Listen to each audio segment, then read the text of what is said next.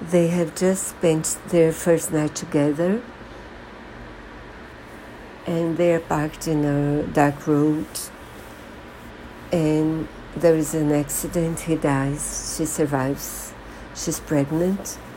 She comes to his parents house where the parents live with his younger brother. She has her family is not good